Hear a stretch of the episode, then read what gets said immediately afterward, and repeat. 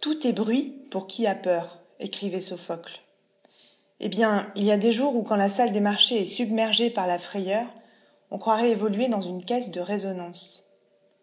Tout est amplifié et nos sens sont constamment en éveil. Cette hypervigilance à son environnement de travail est usante.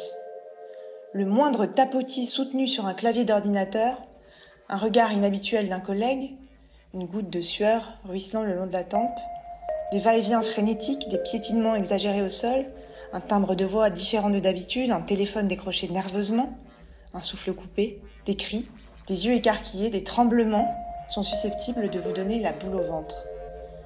Vous ne pouvez pas y échapper. Bonjour Christophe Hague. Bonjour. Vous êtes professeur à l'EM Lyon Business School, chercheur en psychologie sociale, et nous avons évoqué dans un premier numéro de cette série de podcasts la propagation des émotions dans le milieu spatial. Nous poursuivons aujourd'hui l'étude de cette contagion émotionnelle dans un autre milieu extrême, les salles de marché contagion émotionnelle qui, je le rappelle, fait l'objet de votre dernier livre aux éditions Albin Michel. Alors, ce témoignage qui vient d'être lu, vous l'avez recueilli auprès de Jean-Marc T, trader superstar de la finance qui lui a valu le surnom de Gordon Gecko, incarné à l'écran par Michael Douglas dans le fameux film Wall Street. Euh, pour commencer, un mot sur cette peur qui caractérise le climax émotionnel des salles de marché. Euh, d'où est-ce qu'elle vient et qu'est-ce qui la déclenche? Parce que on n'est pas là dans un milieu forcément hostile, euh, comme c'est le cas dans d'autres champs que vous avez étudiés, l'espace ou la haute montagne. Alors il y a deux, deux, niveaux. Ça peut être des événements spectaculaires comme la chute des tours jumelles le 11 septembre, le crash du Rio Paris qui va un peu bousculer euh, les marchés. Mais ça peut être quelque chose aussi de beaucoup plus fin, euh, de, de plus discret.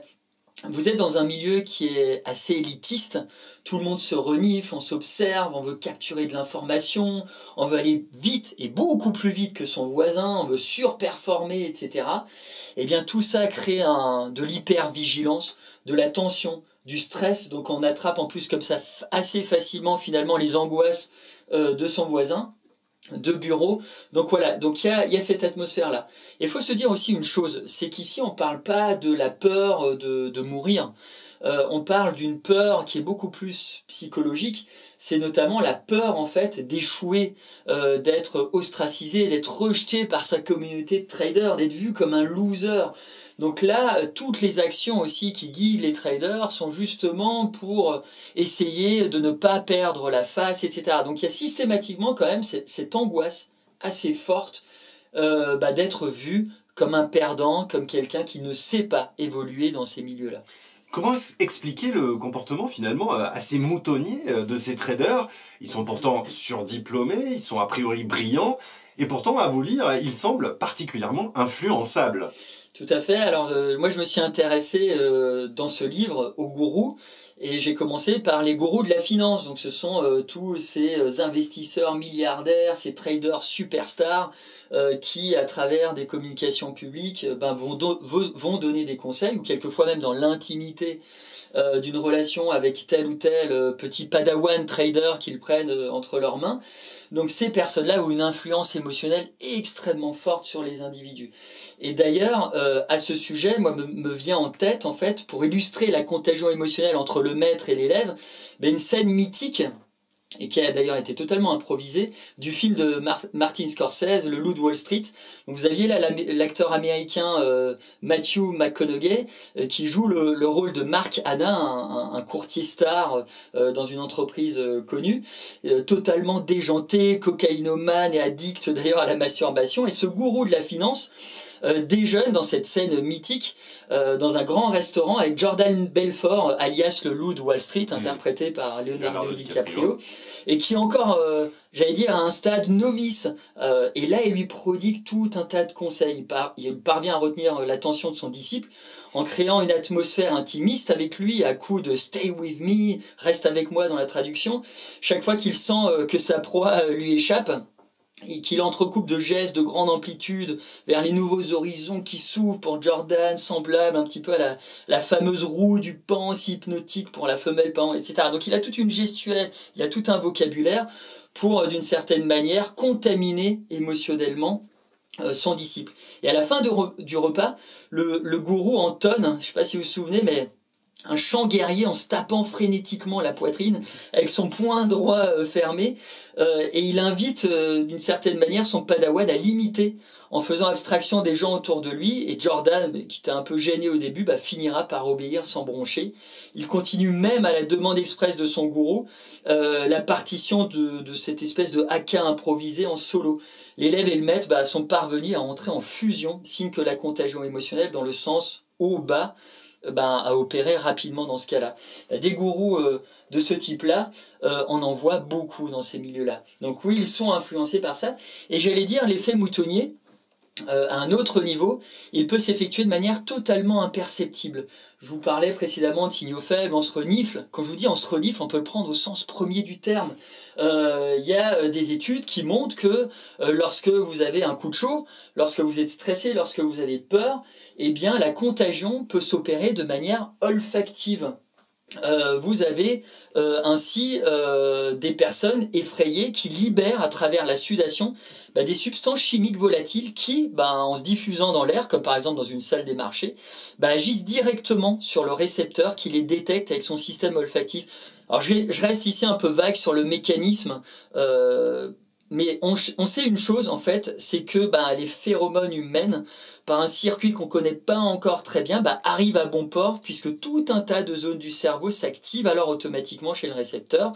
Par exemple l'insulal, cortex singulaire, précunius, l'amidale, bon bref. Euh, et ce qui est assez euh, marrant, c'est que euh, vous avez aujourd'hui le Pentagone, une unité du Pentagone, qui effectue tout un tas de recherches pour euh, comprendre tout ça, ces phénomènes, avec l'idée en tête que peut-être qu'un jour on pourra euh, créer, développer une arme chimique euh, à la peur, à phéromone de la peur, qu'on pourra envoyer sur le territoire ennemi pour paralyser ses ennemis, pour induire de la peur chez eux et comme ça gagner du terrain et peut-être pourquoi pas la bataille.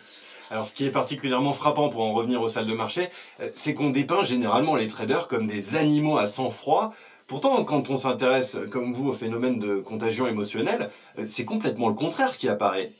Alors j'ai vu l'équivalent euh, du loup de Wall Street.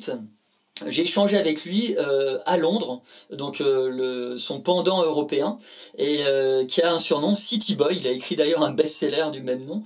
Et lui me disait en fait que le trader expérimente plusieurs états émotionnels.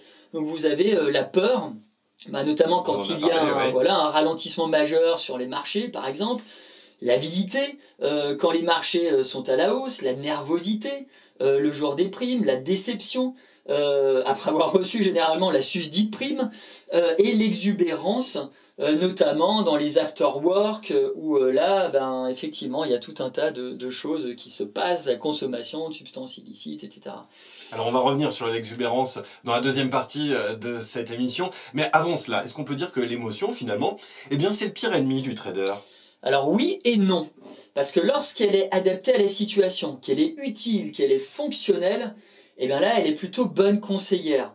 Euh, en revanche, si elle est exacerbée, si elle est ressentie trop ou pas assez intensément, ben elle devient vite euh, dysfonctionnelle. Et c'est souvent le cas dans ces milieux lorsque vous avez une trop forte imbibation euh, d'émotions, notamment de la peur, bah, ça vous fait un moment perdre un peu euh, la tête, ça vous fait perdre des repères. Vous avez beaucoup de traders qui ont une perception qui est totalement altérée euh, du temps, donc la relativité est restreinte, hein. le temps s'écoule différemment pour eux, ils perçoivent le réel différemment, et ce qui fait qu'à un moment, souvent, bah, ils peuvent péter les plombs. Et c'est pour ça que vous avez pas mal de banques qui s'associent avec des industries dans le tech, et qui de développer des produits comme par exemple un émo bracelet qui s'appelle le Rationalizer et qui euh, mesure votre conductivité épidermique, les palpitations cardiaques et qui envoie un signal sur une lampe avec une activation d'un faisceau de lumière pour dire au trader attends là il y a un surdosage euh, d'une émotion. N'appuie pas sur enter ne fais pas l'opération tu risques de te planter en Chine, on voit que des traders portent aujourd'hui des casques avec des capteurs cérébraux euh, où on est en train de les fliquer tout simplement. Donc là, on, est peut-être à, l'autre extrême de ce continuum. Euh, je suis pas forcément pour ce type de pratique, mais c'est juste symptomatique du fait que, bah oui, on prend conscience que l'émotion gagne le trader. Le trader n'est pas juste un animal à sang-froid. Il y a du relief émotionnel et quelquefois, ben, il maîtrise pas tout ça. Et, et, et, ça peut avoir des, des, conséquences fâcheuses en termes de, d'action prise. Ah, effectivement, cette contagion émotionnelle, elle peut faire des sacrés dégâts, comme le révèle d'ailleurs le témoignage qui suit, et qui concerne justement cette exubérance que vous évoquiez il y a un instant. On se saoulait et on allait dans les bars à prostituer. On prenait ça pour un jeu, puis très vite, c'est devenu une habitude. Un moyen d'extérioriser les choses et de te libérer de la pression de la journée. Le nombre de fois où je me suis retrouvée avec des collègues dans des situations loufoques ou choquantes pour le kidam, je ne les compte même plus. Venir au boulot à 6 heures du matin dans un état d'ébriété totale, ce n'est quand même pas dans tous les métiers que tu fais ça. Et tu te retrouves quand même à traiter des dizaines ou des centaines de millions derrière. Alors ce témoignage, il est signé d'un autre trader, euh, son pseudonyme à lui c'est Pepito, Juste un mot au passage sur ces traders qui, euh, contrairement à tous les autres champs dans lesquels vous avez enquêté, ils veulent tous rester anonymes. Comment est-ce que vous l'expliquez? Ce sont pourtant pas les derniers à rechercher la gloire. Est-ce qu'il y a finalement une certaine honte chez eux à pratiquer une activité qui, ce n'est plus à démontrer, a fait des millions de victimes, ne serait-ce que les contribuables appelés à la rescousse lorsque ça va mal? Alors ils se sentent vraiment traqués. Et effectivement j'ai eu des difficultés. En plus à les, à les contacter parce que voilà ils se livrent très peu. Et d'ailleurs vous avez une tradeuse qui avait refusé de témoigner qui me disait la chose suivante. Elle disait bah après Mérine après euh, Ben Laden on est devenu l'ennemi public numéro un dans la société. Et donc on ne veut plus témoigner parce que ça nous dessert et par effet boomerang, bah, à chaque fois on s'en prend plein la tête, etc. Donc moi je ne veux pas diaboliser euh, la, finance et, et, ces milieux en particulier, mais effectivement eux se sentent comme des bêtes traquées, blessées. Et, et donc il y a une vraie, vraie méfiance. Alors maintenant, en ce qui concerne les dégâts, sur les traders eux-mêmes d'abord, quels sont-ils? Alors, taux de divorce élevé, cas de suicide, troubles psychosomatiques, troubles du sommeil, troubles de la digestion, hyperglycémie, hypertension, euh, système immunitaire à la baisse. Bon, bref, ils font partie euh, des, catégories socio-professionnelles. Consommation de drogue aussi Consommation de drogue, beaucoup d'alcool. Donc, ils font vraiment partie des, catégories socio-professionnelles euh, les plus fragiles euh, en termes d'équilibre émotionnel. Donc c'est pour ça que souvent euh, ils tiennent pas très très longtemps. Ou euh, souvent vous le voyez aujourd'hui à travers des documentaires télé ou dans la presse, ils entament des reconversions, ils vont élever des chefs dans le Larzac, faire un CAP boulangerie, etc. Parce qu'à un moment il y a un trop plein qui fait que ben émotionnellement c'est plus tenable. Alors comment est-ce qu'ils se prémunissent avec plus ou moins de succès de ce trop plein d'émotions négatives? Alors, faut juste savoir que eux euh, sont effectivement en sur-régime émotionnel. C'est un peu comme euh, lorsque vous conduisez avec votre voiture euh, en sur-régime sur plusieurs centaines de kilomètres, ben, au bout d'un moment, la machinerie est enrayée et tout risque d'exploser. Donc il y a un vrai risque de surchauffe pour eux.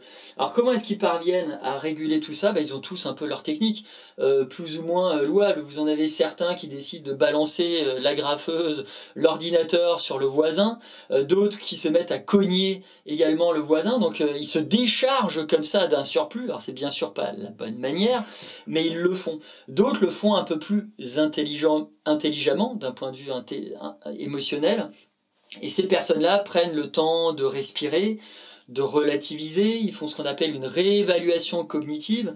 Donc euh, voilà, ils vont avoir une espèce de vision en contre-plongée de la situation euh, qui va juste leur faire baisser euh, leur tension, notamment leur tension artérielle, et revenir à un niveau émotionnel beaucoup plus équilibré. Certains prennent quelquefois même le temps d'aller faire des petites balades dans un espace vert qui est juste à côté de la salle des marchés pour aller se ressourcer.